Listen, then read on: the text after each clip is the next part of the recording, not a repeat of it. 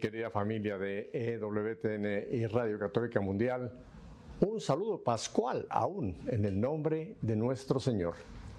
Bueno, hoy no vamos a viajar lejos, hoy nos vamos a quedar aquí en el estado de la Florida porque mi invitado está muy cerca de nosotros. Yo estoy aquí en Miami, Florida. Mi invitado está en una ciudad que está un poquito al norte nuestro, que se llama Weston.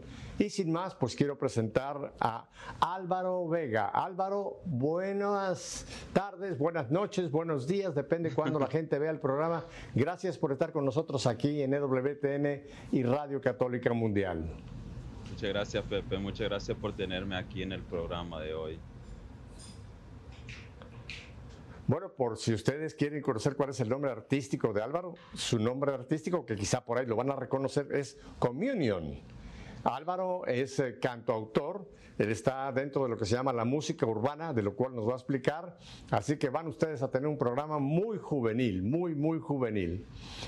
Álvaro, eh, antes de que hablemos de tu arte, de tu trabajo, de, ese ministerio, porque realmente lo estás haciendo como un ministerio para el Señor, cuéntanos un poquitín de Álvaro, dónde naces, de tu familia, para que así la gente te conozca, que quizá te han visto en muchos conciertos o en videos, pero no sabían un poco ya de Álvaro en cuanto a su vida personal. Cuéntanos un poco de Álvaro.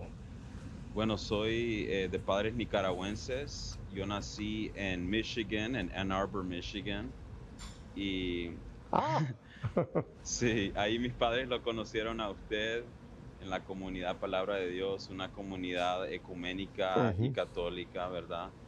Eh, pero luego a los, creo que a los cinco años, eh, de, a los cinco años nos mudamos para acá, para la Florida. Entonces yo crecí aquí en el sur de la Florida, en Miami y luego en Weston. Eh, y el Señor me ha dado este ministerio de música para poder evangelizar a la juventud. Um, y también, bueno, yo, Oye, déjame, déjame, antes, antes de que hablemos, antes de que hablemos ya de tu, de tu arte, déjame volver un poco a tu, a tu vida personal. Así que naciste en Michigan, eh, por lo menos cinco años estuviste en Ann Arbor. Déjame ver si te saco algo de tus memorias. ¿Te tocó alguna de esas nevadas que caen en Michigan ahí por enero, febrero, en donde realmente eh, el invierno es duro allá arriba, en esa parte norte, centro-norte del país?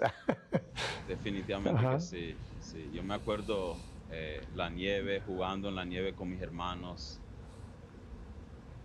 Ajá.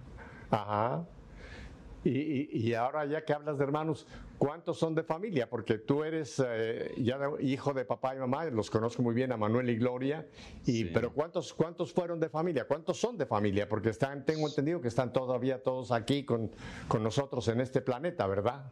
Sí, sí, tengo, yo tengo tres hermanos, eh, yo soy el segundo.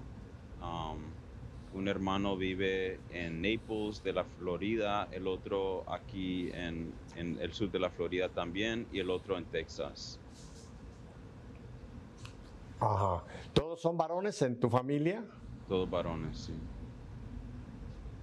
Oh, entonces a ti te tocó el segundo, o sea, tú no eres el mandón ni tampoco el consentido. ojalá que no. Porque casi siempre las familias, el mayor, yo, yo soy el mayor de, mis hermanos y hermanas, fuimos ocho, cuatro hombres, cuatro mujeres, y yo era el mandón. Pero después oh. llegó una hermanita, la más pequeña, y esa era la consentida. O sea, había los dos polos, ¿no?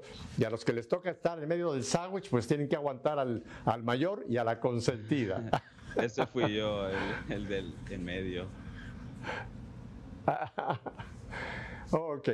Oye, y se mueven entonces a, vaya cambio, nosotros también, de Ann Arbor eh, nos, eh, mudamos aquí a la Florida y fue un cambio eh, muy grande en todos sentidos, porque allá en Arbor pues es, es, completamente un ambiente norteamericano, ¿verdad? Y cuando bajas a la Florida pues te encuentras que estás en un ambiente prácticamente latino, o sea que es un cambio no solamente de clima, sino un cambio también cultural, ¿verdad? Cuéntame cómo fue tu ingreso acá en el, en el sur de la Florida, Álvaro. Eh, fue normal. Yo fui niño cuando nos mudamos y uno como niño se acomoda a todo, ¿verdad? Eh, en ese entonces, cuando estamos aquí en el sur de la Florida, en la área de Broward. Um, no habían tantos latinos como hay hoy en día. Hoy se ha llenado mucho más de latinos, pero sí habían. Entonces uno, uno se siente obviamente en casa con eh, hermanos de otros países latinoamericanos. Eh, no, no sé en Weston, no conozco mucho cómo es la demografía de Weston, pero tú sabes que, por ejemplo, aquí en Miami la colonia nicaragüense es muy grande, ¿no? y aquí se celebra la, gritería. y voy a probarte a ver tu pasaporte nicaragüense. ¿Quién causa tanta alegría? La concepción de María. esa es la identidad. Si usted quiere saber dónde hay nicaragüenses, cuando ve un grupo grande de hispanos que quiere usted saber dónde están los nicaragüenses, simplemente usted grite, ¿quién causa tanta alegría? Y enseguida va usted a ver a los nicaragüenses que le van a levantar y a pegar un grito, la concepción de María. Así es, así es. Ajá. Y, cuéntanos de tu infancia, Álvaro. Eh, ¿Cómo era tu vida familiar? ¿Cómo era tu vida eh, religiosa? ¿Cómo, háblanos un poco de la vida de la familia Vega. Bueno, tengo la bendición de decir que yo vengo de una familia muy católica, donde mis padres nos siempre nos eh, inculcaron valores morales, valores católicos cristianos, a mí y a mis tres hermanos. Eh, a pesar de eso, uno va viviendo su vida y uno va siendo influido por el mundo, por las malas amistades, la música, la cultura, ¿verdad? Las películas, la televisión. Y yo como, como niño, yo era un niño muy tímido. Eh, sufrí mucho rechazo, mucho, mucho bullying de, mis compañeros. Así que como niño eh, ya comencé como a entrar en la depresión eh, y, comenzó a, crecer también mucha ira dentro de mi corazón. Um, pero yo seguía con, en, la iglesia, siempre mis padres nos llevaron a la iglesia, a la misa los domingos, rezábamos como familia, eh, pero uno cuando es niño lo hace todo como por costumbre, ¿verdad?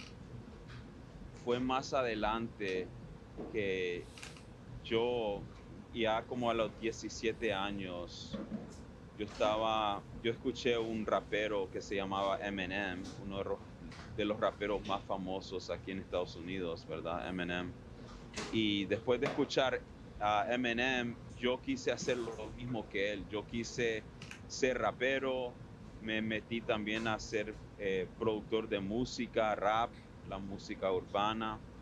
Pero como se puede imaginar, el tipo de música que yo estaba haciendo era música con malas palabras, eh, contenido vulgar, así como Eminem, ¿verdad? Y como la mayoría de los raperos. Entonces, estaba haciendo eso, la música para para eh, llegar a mis sueños, pero también pienso yo para llenar un vacío dentro de mi alma. Eh, aunque fui criado en la iglesia católica, no conocía a Dios, no conocía a Jesús, no, tenía una relación personal con Él. Eh, como decía, era católico, pero culturalmente católico. Um, yo llegué, yo, yo comencé con mi hermano, mi hermano mayor, a crear videos eh, con esta música secular, vulgar. Eh, hice un álbum, comencé a tener un poco de éxito en el internet. Algunos de mis videos tenían ya millones de visualizaciones. Eh, también estaba comenzando a eh, generar dinero con mi álbum en, en, las plataformas digitales. Y yo veía que esto iba a hacerse, podía hacerse una cosa muy grande, ¿verdad? Pero ahí es donde Dios entró a mi vida y, y me paró. Y yo me acuerdo. Déjame te, déjame te paro aquí, déjame te paro aquí, porque quiero echar la máquina del tiempo un poquito para atrás y después vamos a hablar de, ese momento. Así que ya tú estando aquí en la Florida, eh, en familia, te repito, yo conozco bien a tus papás y sé que son una pareja, un matrimonio muy católico, pero efectivamente creo que muchos de nosotros, eh, papás católicos, eh, les damos a nuestros hijos, les hablamos de Jesús, o sea, ellos saben de Jesús. Pero una cosa es saber de Jesús y otra cosa es conocer a Jesús. Son dos cosas. Tú, por ejemplo, puedes saber de Sandino, aquel guerrillero nicaragüense, pero tú no puedes decir que tú conociste a Sandino. Son dos cosas diferentes. Sabemos de Napoleón, sabemos de los grandes personajes de la historia, pero eso es un saber. Otra cosa es conocer, que es cuando tienes un encuentro con esa persona, ¿verdad? Eh, en esa tu, juventud, digamos, tus años de, teenager, ¿tenías alguna ilusión eh, por alguna carrera? ¿Estudiaste alguna carrera o tenías alguna meta de pensar qué querías tú antes de entrar en la música? ¿Qué era, ¿Cuál era tu ilusión como carrera profesional? Claro, Claro que sí, yo, yo me metí a la ingeniería, yo soy ingeniero eléctrico, siempre como, como niño oh, fui muy bueno, sí, soy ingeniero eléctrico. Yo como niño siempre me gustaban las matemáticas, igual que mi papá y mis otros hermanos, todos somos buenos en matemáticas, así que, y como mi papá también es ingeniero y mi hermano mayor es ingeniero, yo me metí a la ingeniería. Eh, y me gradué de Florida International University aquí en Miami. Pero aunque me gradué de eso, siempre tenía como esa chispa creativa dentro de mí, un, deseo para crear música. Ajá. Y en esa tu etapa de estudiante en la universidad, eh, ¿cómo era tu fe? Bueno, ya nos has dicho, ibas a misa, pero vamos, era, era, tú lo has descrito muy bien, era un catolicismo tipo cultural, pero no vivencial, ¿verdad? Yo diría que yo era un católico muerto. Eh, iba, a la, iba a misa los domingos, eh, me confesaba, digamos, una vez al mes o lo que sea pero lo hacía todo por costumbre. Eh, también yo no estaba viviendo una vida cristiana tan ejemplar um, porque no tenía esa relación con Jesús que nos llama a un compromiso, ¿verdad? Eh, más, más grande. Entonces era un pecador, así, un tipo cualquiera. Ajá. Eso te ocurrió con malas amistades que se empezaron pues a, entrar en tu vida y empezaste a entrar pues como muchos jóvenes, ¿no? Que entran en una vida que aparentemente es normal, pero tú lo estás describiendo muy bien, es una vida mala, una vida que no nos va a conducir a nada bueno en el futuro, ¿verdad? Así es, yo diría las malas amistades eh, me introducieron a la pornografía eh, como joven y eso comenzó a hacerse adicción eh, también tenía mucha depresión en mi vida, no encontraba como el propósito de mi vida, como decía, tenía un gran vacío en mi vida. Hoy en día yo sé que ese vacío estaba ahí porque no tenía a Jesús, no tenía a Dios. Pero en ese entonces, cuando eh, me, me, enfrentaba con eso, con esa situación existencial de, de no tener, de tener ese gran vacío, yo creía que las cosas del mundo iban a poder llenar ese vacío. ¿Verdad? Yo, yo buscaba que la fama, que el dinero, que el éxito en mi música, que, ser famoso, todas esas cosas iban a poder llenar ese vacío. Y aunque sí tenía, sí estaba queriendo un poco de, tracción con mi música, eh, ese vacío todavía se, se hacía más y más grande.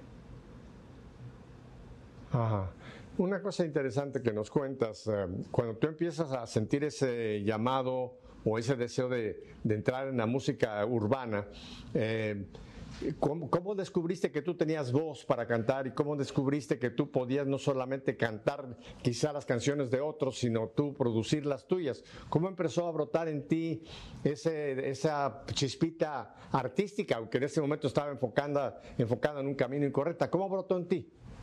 Bueno, yo vengo de una familia también muy musical. Mi mamá Gloria toca guitarra, canta, le canta a la Virgen, a Jesús. siempre ha estado involucrado en los grupos de oración carismáticos, cantándole al Señor. Así que por parte de mi mamá yo llevo eso, esa parte musical, ¿verdad? Ahora, yo me acuerdo como a los 10 años, algo así, era, siendo niño, yo eh, encontré un piano y comencé a tocar una canción, creo que era Joy to the World, sin saber nada de música, pero como que pude hacerlo. Y, me di cuenta que tenía un oído para la música ya como niño. Siempre la música me gustaba, me interesaba, pero también sabía que había un, talento innato ahí. Ahora, cuando descubrí al rapero Eminem, eh, yo dije, yo quiero hacer lo mismo, yo quiero ser rapero. Entonces comencé a escribir mi letra, eh, comencé a producir música también y fue un proceso de aprendizaje, pero sí tenía un, poco de talento que se fue desarrollando más y más eh, con las canciones que iba sacando. ¿Tú te acuerdas eh, de cuál fue tu primera, tu primera composición completa? ¿Te, recuerdas? No digo que me la cantes ahora, pero simplemente ¿te acuerdas cuál fue tu primera producción tuya? ¿Tu primera creación? definitivamente que sí, me acuerdo. Y hoy en día eh, estoy muy avergonzado por, por esas canciones que, que, estaba completamente influido por el mundo. Eran canciones eh, con palabras vulgares eh, y muy obscenos. Entonces hoy me avergüenzo, pero le doy gracias a Dios que, que me rescató de donde yo estaba y ahora le sirvo al Señor con mi música. Yo sé. Ah, Álvaro o Communion, te voy a estar llamando de, los dos, de las dos formas, porque Álvaro es tu nombre de pila, de bautizo, pero tu nombre artístico aún ahora, en este arte ya católico que estás proyectando, tu nombre es Communion, como comunión, pero con, con dos M's. Eh, tengo un video que habla ya del Álvaro convertido, pero que me gustaría para que la gente empiece a conocerte, eh, vea, vea lo que es este tipo de música urbana. Y tengo un video que me gusta mucho porque va a hablar ya de, tu, de tu nueva vida en el Señor, que se llama Sonríe. Cristo te ama. ¿Te parece que le regalemos a nuestro auditorio este primer video? Cristo te ama, sonríe, Cristo te ama, Álvaro. Claro que sí, adelante.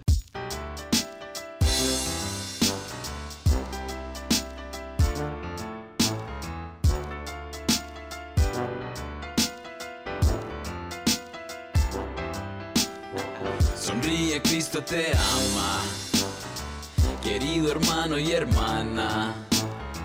No hay razón de llorar, la cara has de cambiar con una sonrisa. Deprisa, sonríe, Cristo te ama. Dilo en alto y exclama. Es un hijo querido y muy bendecido. No te des por vencido, amigo. Sonríe, Cristo te caminar con estilo y sonreír como chino. Cada vez que pasas por un remolino, no importa que tan feo o maligno. Porque Cristo va contigo en el camino. Y los sufrimientos de esta vida solo duran un ratito. Pero el reino de los cielos es nuestro destino. Y lo dice la palabra bien clarito. Por eso, no te angusties o preocupes. Carga tus cruces en cualquier crisis. Hasta que llegues al eterno éxtasis. Ahora vamos al libro del Apocalipsis. En el cielo Dios secará toda lágrima y nos dará su luz sin ninguna lámpara. Ya no habrá más sufrimiento o lamento, por eso no arrugues tu ceño. Ponte risueño, tu equipo va a ganar, no te dejes preocupar. Si tú te preguntas por qué la vida fue así, acuérdate que Jesús camina junto a ti. Sacúdete del pasado, marcha con Cristo a tu lado, repite el coro cantando. Sonríe, Cristo te ama. Querido hermano y hermana. No hay razón de llorar, la cara has de cambiar con una sonrisa. Deprisa, sonríe, Cristo te ama. Dilo en alto y exclama. Eres un hijo querido y muy bendecido. No te des por vencido, amigo. Sonríe, Cristo te Tengo tantos problemas que no he resuelto, pero confío en el Señor en cada momento. Aunque suene rayado el disco, sigo predicando con gozo como el Papa Francisco. Si te estás hundiendo y el cielo se está cayendo, sufriendo y diciendo me estoy muriendo, porque no ves como Dios te está bendiciendo. Vos solo ves lo malo que está ocurriendo. Romano dice: Todo colabora al bien de los que aman a Dios. Dilo con fuerte voz, sé paciente, espera en el Señor y sé valiente. Y si siente que no puede hacerle frente, recuerda: Dios te tiene un futuro lleno de esperanza. Cielo te espera, aunque ahorita no se alcanza. Así que deja tus quejas, vos mucho friegas. No hay mal que por bien no venga, Dios lo presenta. Aunque la tormenta te atormenta tu alma, pronto sale el sol. Por medio de la tempestad cae el aguacero que hace crecer las flores del divino jardinero. Dios permite pruebas en su gran poder y providencia para que podamos florecer. La vida es hermosa y tan preciosa que se cumpla la divina voluntad de Dios tan armoniosa. Si tú te preguntas por qué la vida fue así, acuérdate que Jesús camina junto a ti. Sacúdete del pasado, marcha con Cristo a tu lado, repite el coro cantando. Sonríe, Cristo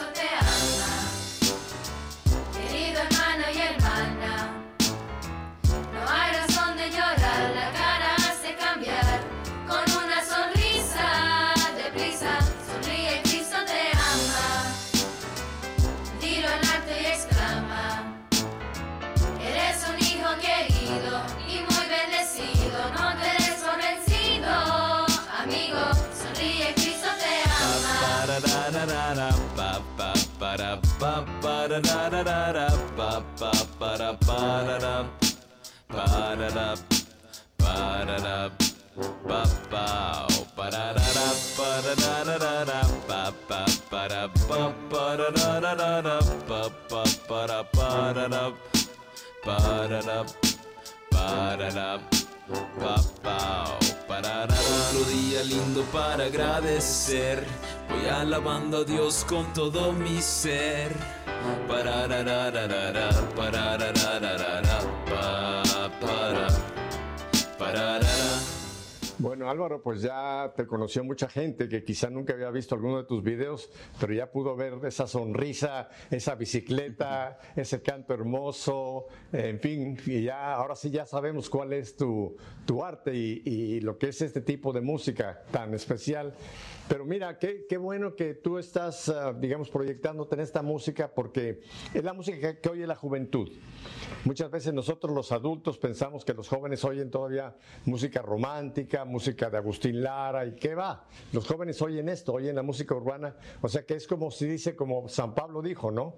Yo me tengo que hacer con los judíos judíos, con los romanos romanos, con los griegos griegos. O sea, hay que llegar al areópago donde están los que queremos llevarles el mensaje de la palabra de Dios. Ahora, cuéntame Álvaro, ¿cómo, cómo tienes ese, cómo es que se produce ese encuentro de Álvaro, este Álvaro metido en la música pop, como tú dices, con malas palabras, malas eh, eh, letras? ¿Qué pasa? ¿Dónde, cómo es que encuentras, eh, cómo el Señor te encuentra, más bien dicho? Porque nosotros decimos, me encontré con el Señor, pero ese era el que sale a nuestro encuentro y muchas veces no lo hemos escuchado, pero llega un momento en que por fin lo escuchamos. ¿Cómo tuviste ese encuentro con el Señor Álvaro? Yo había llegado a un- una época en mi vida eh, donde estaba muy deprimido, no encontraba el sentido de mi vida, eh, mucha depresión, mucha ira en mi corazón, mucha amargura, mucha negatividad. eh, y yo tuve que llegar hasta ese punto para que el Señor me rescatara, ¿verdad? Yo me acuerdo que un día yo me fui con mi familia en vacaciones a Orlando y ahí en ese apartamento de mi hermano, después de una, una noche de, de haber, de haberme echado unos tragos, es cuando yo encontré al Señor, hojeando las, las eh, hojeando un libro que se llama La imitación de Cristo de Tomás de Kempis.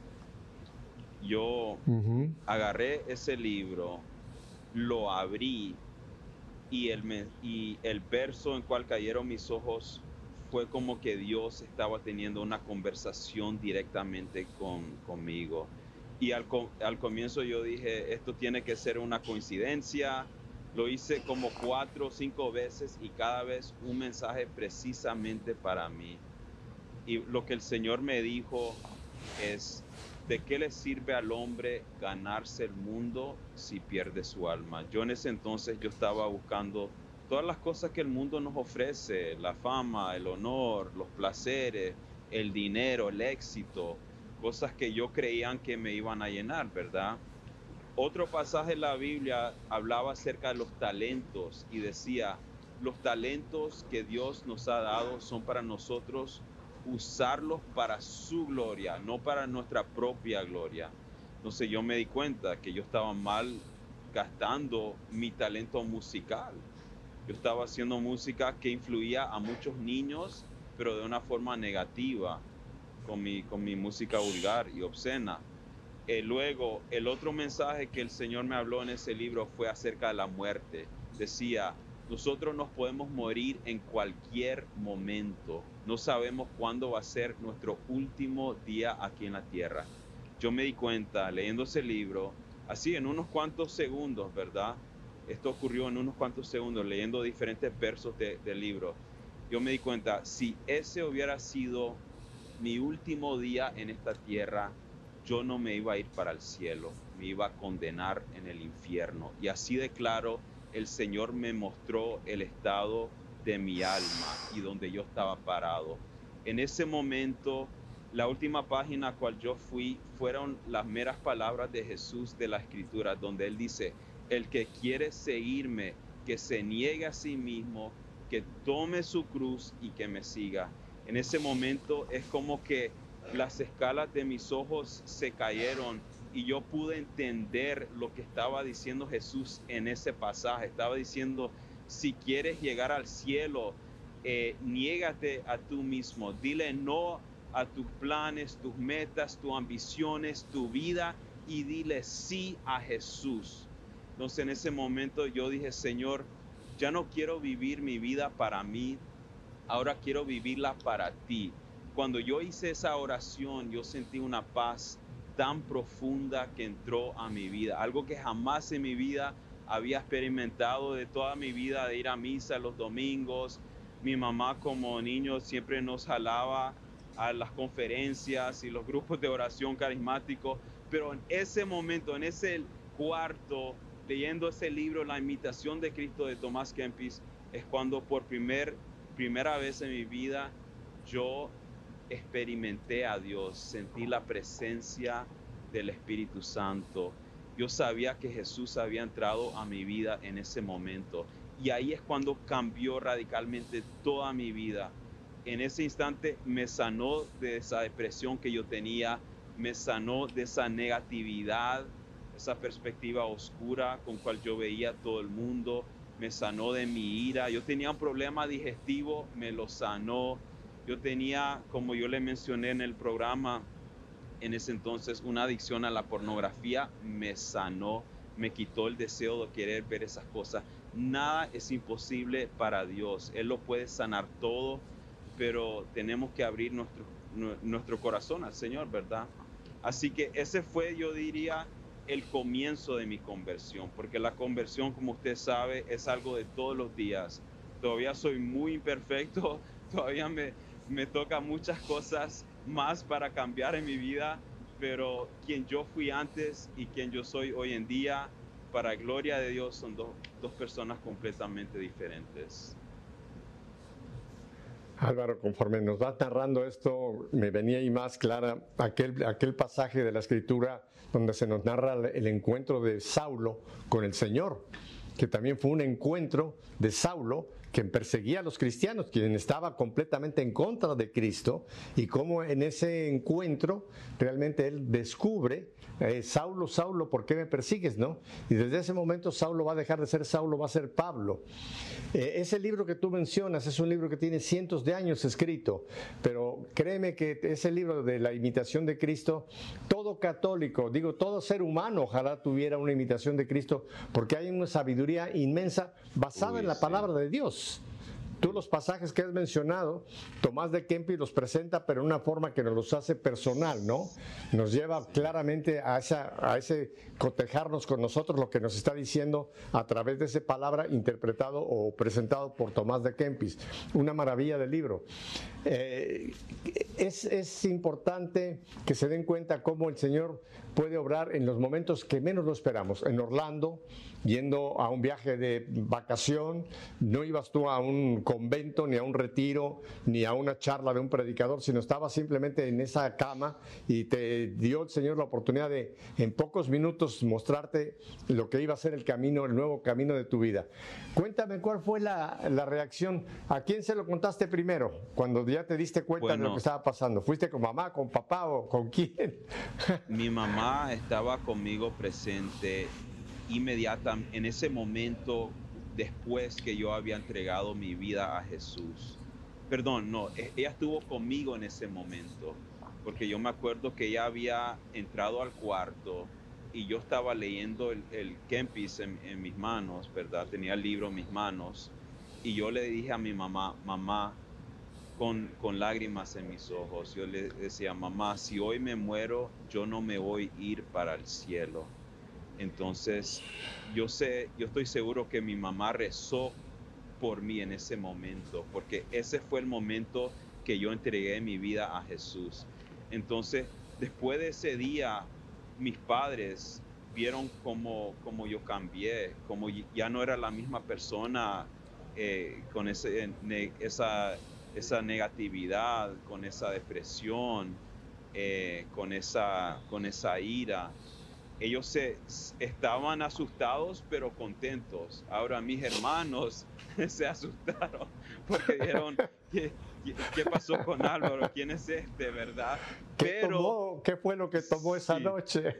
sí, pero ellos, Dios usó eso para ayudar dos de ellos en su conversión, acercarse más a Dios.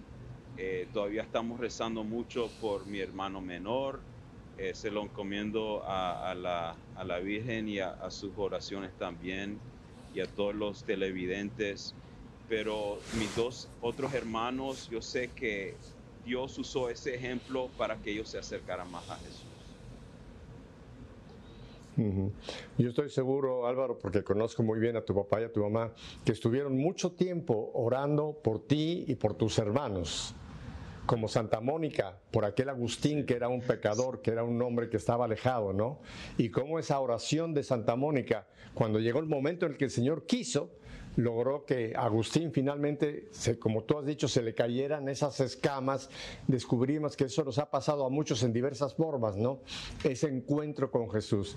y estoy seguro que tú lo debes de saber mejor que yo, que tu papá y tu mamá, cuando vieron finalmente ese fruto, deben haber casi llorado de emoción, ver que finalmente Álvaro, por lo menos, y después, pero ahora también los hermanos, ¿no? Fueron también em, abriendo sus vidas al Señor.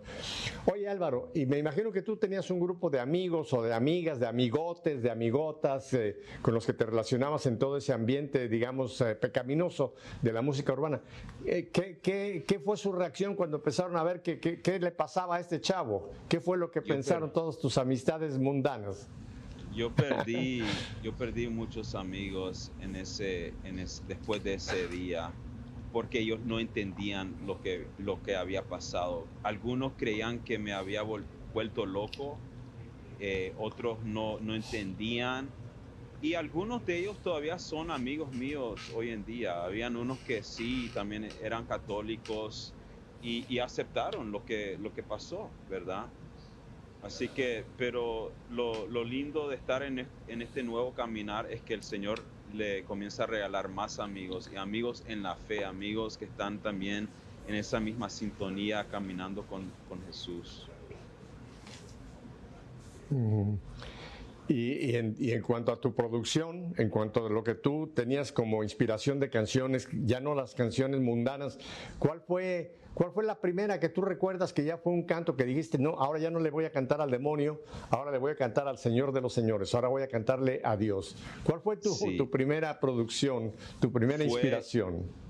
Fue Creo en Dios, una canción familiar que, estaba involucrado toda mi familia. Mi hermano menor tocó el piano de esa canción, mi hermano mayor recibió la melodía en, oración, yo hice la producción, mi mamá me ayudó a escribir el coro, un amigo mío nicaragüense me ayudó a escribir la letra del rap, así que en familia y, y con amigos eh, creamos esta canción, Creo en Dios, es como un himno de fe, es como un credo en forma de rap.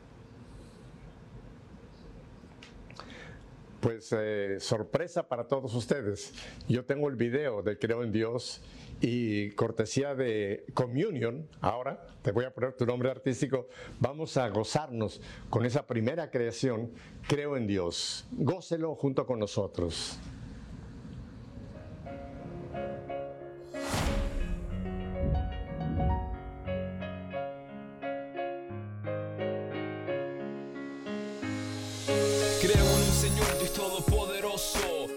Al leproso y lo sana con su toque milagroso. Perdona los pecados y es misericordioso. Creo en Dios. Creo en el llamado a ayudar a los marginados de la sociedad, a los que viven en la calle en la soledad. En cada uno que yo he visto, ahí está Cristo. Creo en Dios. Creo en el que dio la vida por nosotros. Y ahora viene otro diciendo que esa historia es solamente un hito. Yo creo en la palabra y lo que está escrito.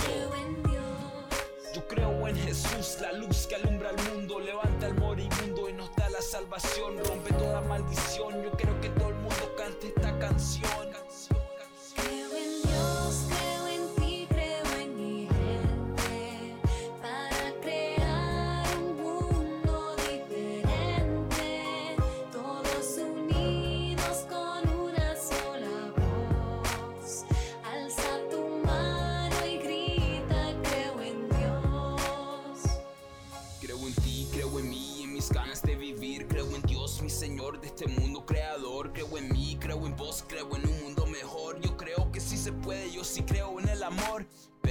Diré lo que no creo.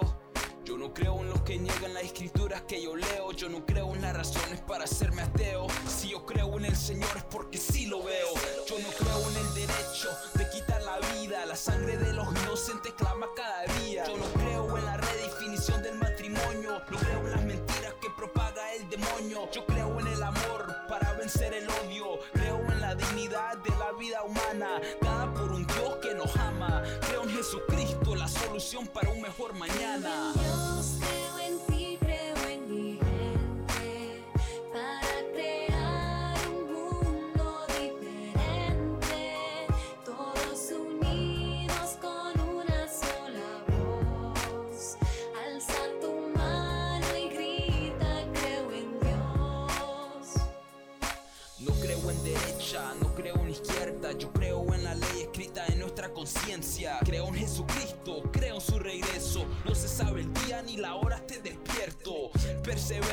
relation como un verdadero siervo. Yo creo con fe y esperanza que por medio de Jesús todo se alcanza. Un mundo mejor sin sufrimiento y matanza. Todas las naciones dando gracia y alabanza. Cada hombre reflejando Cristo en semejanza. Con ese amor y caridad que no se cansa. El hombre en este mundo es un peregrino que solamente en Jesús encuentra su destino. Que el Señor nos ilumine este camino para llegar al cielo con corazón de niño.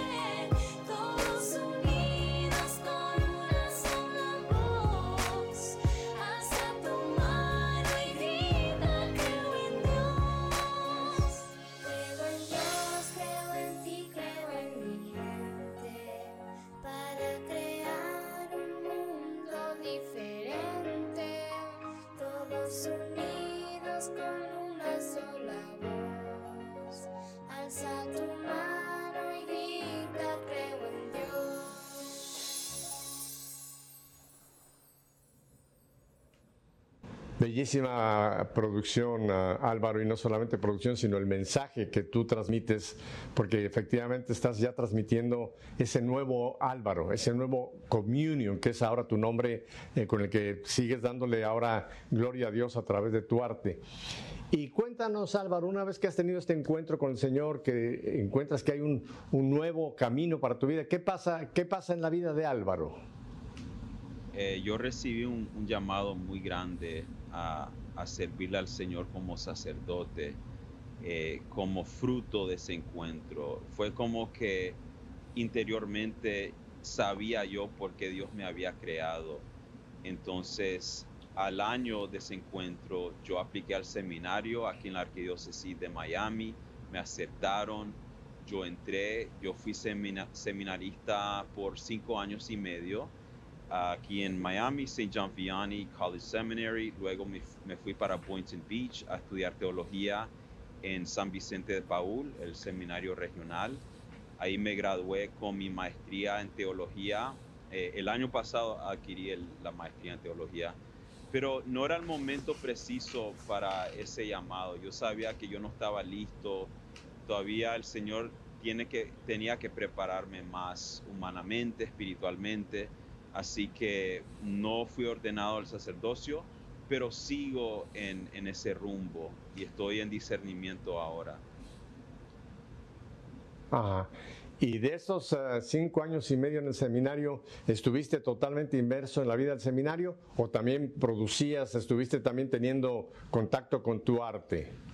Bueno, es, es curioso porque fue el rector del seminario mayor, el Monseñor Tubes, que creo que es obispo ahora, el que me, me, motivó a sacar mi video de Creo en Dios. En, la versión en inglés se llama I Believe, también hago canciones en inglés, tengo versiones en inglés de las canciones. Y él fue uno de los que me, uno de los principantes que me motivó a sacarlo en YouTube, a crear más música. Eh, pero también en el seminario, como usted se puede imaginar, uno tiene que dedicarse a sus estudios, a la formación, no hay mucho tiempo para eso, así que digamos en los descansos yo trabajaba en la música. Oye, y de los seminaristas, que, tengo entendido que siempre hay un grupo grande de seminaristas, ¿hubo alguno que te conocía a ti como rapero, como rapero malo? O, ninguno te conocía en tu arte anterior antes de estar en el seminario?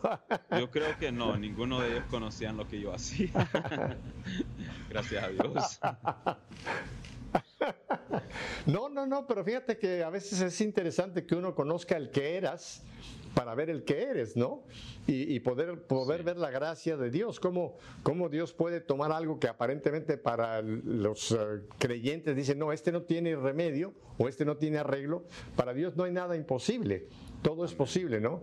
Y sacarte a ti de ese mundo y ahora traerte al nuevo mundo que estás, pues para muchos puede ser un, buen testimonio, ¿no? De ver que por más... Y es bueno esto porque mira, nosotros muchas veces, Álvaro, juzgamos a la gente que está en ese mundo. Yo creo que nosotros no debemos de juzgar jamás, nunca. Nunca debemos decir, ese o esa se va a ir al infierno. No, no es nuestro papel. El único que puede juzgar es Dios. Si vemos una persona que vemos que va por un camino como tú estuviste malo, lo que podemos hacer es lo que hicieron tus papás, orar y pedir la misericordia de Dios para esa persona, tener ese corazón compasivo. Acuérdate lo que dijo el Señor, yo no he venido a buscar a los sanos, yo he venido a buscar a los enfermos, ¿no? Entonces todo ese mundo enfermo que nos rodea, no lo despreciemos en el sentido de decir, ¡eh! Sino hay que orar, hay que orar muchísimo por esas personas para que pase lo que pasó con Álvaro, ¿verdad? Que el Señor puede sacar de ahí, pues, personas como tú, hombres y mujeres nuevos, Álvaro. Y ahora que has salido del seminario y que ya nos has dicho que estás otra vez considerando el regresar y quizá el sacerdocio, en esos años de, tu salida, ahora has vuelto a, dar conciertos, ¿cuál es la proyección de Communion en este momento? Sí, definitivamente, cuando salí del seminario ya se me abrieron las posibilidades, porque eh, dentro del seminario me llegaban invitaciones, pero muchas veces no podía eh, responder porque estaba en formación, ¿verdad? pero luego al salir comencé a hacer conciertos, participar en congresos católicos, eh, eventos parroquiales, eventos de escuelas católicas, de todo. Donde me inviten, yo voy. Y vas precisamente para llevar esta música, eh, que es el tipo de música que tú, que tú eh, trabajas, ¿verdad? Que se llama música urbana, ¿verdad? Sí, música urbana, música rap. ¿Qué es la música? Música. Cuéntanos brevemente ese tipo de música, porque quizá hay mucha gente de mi edad que nunca, nunca hemos estado en contacto con esa música y no tenemos ni idea. ¿Es, es el rap, el, el, el, qué tipo de música es? Es el rap, el reggaetón, el hip hop, el trap. Todo eso están ah. bajo, digamos, la sombría de, de, música urbana. Yo soy rapero católico eh, y entonces yo, yo canto también hago rap, eh, hago un poco de todo en las, en las canciones, pero sí, es todo lo que es la, la música de la juventud, básicamente, la música de la juventud hoy en día. Pues bendito sea el Señor eh, Álvaro de que tú estás llevando el mensaje de Dios con el ritmo que esa gente sí le, llama la atención y va a poner atención a, a, lo que tú estás diciendo, que ahora ya no son malas palabras ni porquerías, sino ahora estás llevando la palabra de Dios. Tengo, tengo también un video que me gustaría que tú nos lo describas, porque también de ese encuentro con el Señor, también tuviste una nueva relación con nuestra Madre Celestial, con la Santísima Virgen, ¿verdad? Cuéntanos de esa tu relación ahora con la Madre de Dios y un, y un, un video que tenemos que, que, lo vamos a poner. Eh, María, Madre mía, cuéntanos de este video que vamos a ver ahora, Álvaro. Eh, mi relación con la Madre de Dios ha sido para mí tan importante y ha sido algo que inmediatamente después de mi conversión yo comencé a aferrarme al Santo Rosario y fue a través de rezar el Rosario, comenzando a rezarlo todos los días, que yo comencé, que el Espíritu Santo comenzó a sanar mi alma de muchas cosas y comenzó Ajá. a llenar mi, mi, alma de más paz cada día. Yo me acuerdo después de mi conversión rezaba dos o tres rosarios al día y es que sentía dos o tres rosarios al día. Sí, porque se, sentía una, una paz tan profunda de, que venía de Dios y Él me estaba sanando.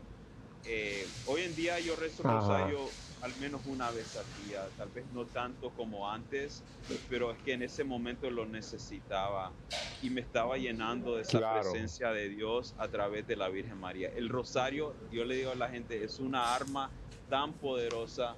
Aquí tengo mi arma espiritual. Es una arma tan poderosa que cuando uno reza con fe, uno, eh, digo, los demonios huyen de uno ¿verdad? La tristeza huye, la depresión huye. Por eso yo tengo que fortalecerme todos los días con el Santo Rosario, la misa, también la Eucaristía diaria, eh, la confesión regularmente, los sacramentos, ¿verdad? Ajá. ¿Y cómo es que viene esta inspiración de María, Madre Mía? ¿Cómo, cómo te llegó esta, la, la letra de este video que vamos a ver ahora? Yo escuché algo muy interesante que me inspiró a crear esta canción. El exorcista eh, Gabriel Amor, que ya en paz descanse, había dicho que una vez en un exorcismo, eh, creo que lo dijo de otro, un colega que se lo contó a él, pero básicamente un exorcista dijo que durante un exorcismo el diablo habló a través de la persona poseída y el diablo dijo, si la gente supiera cómo de poderoso es el Santo Rosario, cómo de poderoso es cada Ave María y lo rezaran con fe, yo ya no tendría más poder aquí en este mundo. Y decía también que cada Cierto. Ave María bien rezado es como un golpe que Satanás recibe en su cabeza. Eso me inspiró a escribir esta canción y en el pr primer verso yo menciono eso. Ok. Bueno, pues aquí tenemos otro regalo de Álvaro, Communion para todos ustedes. María, Madre mía, vamos a ver este video.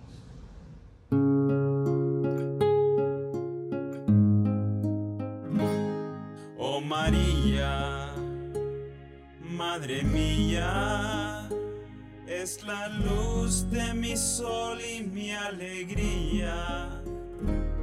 Oh María Madre mía, me acompaña caminando por la vida. Rezo el rosario cada día con María como un soldado bien armado en la infantería, listo para pisotear a Satanás con alegría. ¿De quién aprendí eso? De María. Con ella a mi lado no temería, porque derrotó al diablo con su fiat, la que dio luz a Jesús el Rey, la que fue profetizada en Génesis 3:15. Que viva la Virgen, que viva la intercesora más poderosa que hay en la vida. Cuando la invocan, los demonios van a irse. Un exorcista escuchó a Satanás decir que cada Ave María es un golpe a mí. Si supieran el poder del rosario sería mi fin. La Virgen es la comandante de la iglesia militante. Ningún mal me tocará porque estoy con oh María, oh María, madre mía, madre mía, es la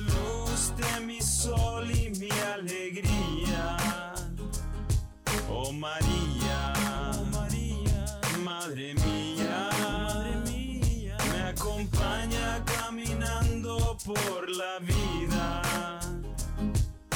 Voy a mamá cuando consejo necesito y cada vez ella me lleva a Jesucristo. Me permite recibir paz en mi ser y me concede la gracia de todo vicio vencer. Es tan dulce y agradable, la más tierna de las madres. Como ella no hay otra, es tan linda y hermosa. Estoy agradecido de que mi buen Jesús nos la dio desde la cruz. Sin ella yo estaría perdido. La mujer más bella que ha existido. Quiero que sea reconocido como es tan bella, majestuosa, santa, pura y virtuosa. Podría alabarle sin cansarme porque es tan hermosa. La perfección de Dios en una criatura, todo el cielo envuelto en una figura. Nuestra madre y maestra con tanta dulzura está aquí por mí y siempre me ayuda. Oh María, oh María, madre mía, es la luz de mi sol y mi alegría. Oh María, madre mía, madre mía, me acompaña caminando por la vida. Si el arca de la alianza fue sagrada, como debe ser María considerada. El arca de la nueva alianza, por eso la honramos, porque en ella Dios fue encarnado. La esposa del Espíritu Santo, la que el Padre escogió para ser madre de Dios. La Theotokos, Nuestra Señora, la corredentora, María Auxiliadora, la Virgen, la hija de Sión, la Inmaculada Concepción, la nueva Eva, la estrella del mar. La que fue concebida sin pecado original, Madre espiritual, mediadora universal, la que dispensa toda gracia. Su oración de intercesión tiene eficacia, el auxilio del cristiano. Pero es mi mamita y por eso yo la amo. Oh María, oh María, madre mía, madre mía, es la luz de mi sol y mi alegría. Oh María, oh María, madre mía, madre mía, me acompaña caminando por la vida. Oh madre mía, ora por mí. No quiero separarme yo de ti. Camina conmigo, quédate aquí. Oh María, oh María, madre mía, ora por mí. Oh María, madre mía, quédate aquí. Oh María, madre mía, ora por mí. Oh María, quédate aquí. Oh María, madre mía, ora por mí. Oh María, madre mía, quédate aquí. Oh María, madre mía, ora por mí. Oh María, ora por mí. Álvaro, eh, algo que admiro yo de estos tres videos que hemos podido pues eh, gozar contigo, la, calidad de producción, la calidad de, de, del arreglo total, porque es un arte poner un video junto, no es solamente coger una cámara y decir ya lo estoy haciendo. Y tengo entendido que, que sigues trabajando tú con uno de tus hermanos, ¿verdad? Cuéntanos quién está involucrado contigo en la producción de todo este bello material. Sí, mi hermano mayor, que se llama Carlos, su nombre artístico es CM de la Vega. Él es el productor que hizo todos mis videos. El Sonríe Cristo Te Ama, Creo en Dios, eh, Católico Ignorante Futuro Protestante. muchas canciones. Ahora él, él me, ha ayudado, me ha ayudado en este nuevo caminar con la producción de mis videos. Ajá. Ah, bueno, pues le mandamos un saludo a Carlos Manuel y le damos las gracias por eh, hacer tan buen equipo junto contigo. Ah, Álvaro, me quedan un par de minutos. ¿Cuál sería tu mensaje para mucha juventud que nos está viendo en este programa? ¿Qué les dirías tú a estos jóvenes, chicos y chicas que están con nosotros en un minuto y medio? Yo diría que, que no tengan miedo, que se entreguen a Jesús. Hay mucha, yo creo que mucha gente como que tiene miedo a lo desconocido, pero Dios nos creó, Dios nos hizo, no hay nadie quien nos quiera más que Dios y Él simplemente quiere una relación personal con nosotros, con cada uno de nosotros.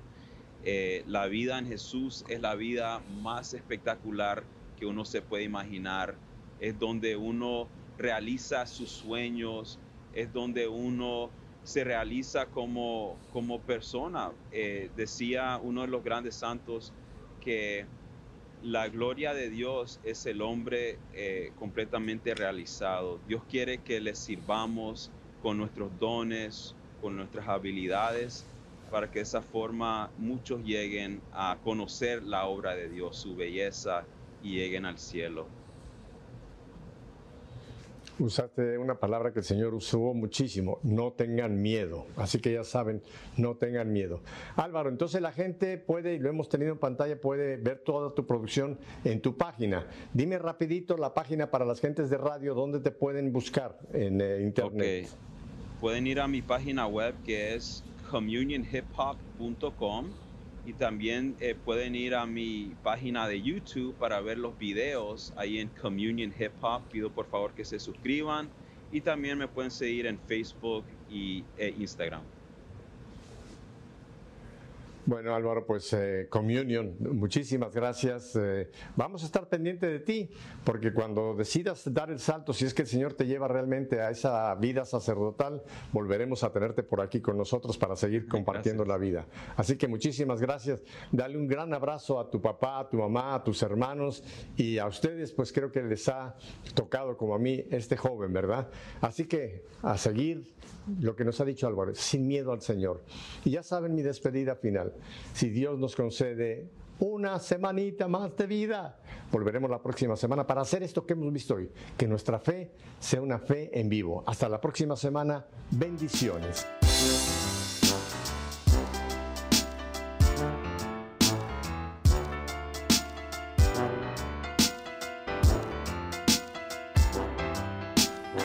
Sonríe, Cristo te ama.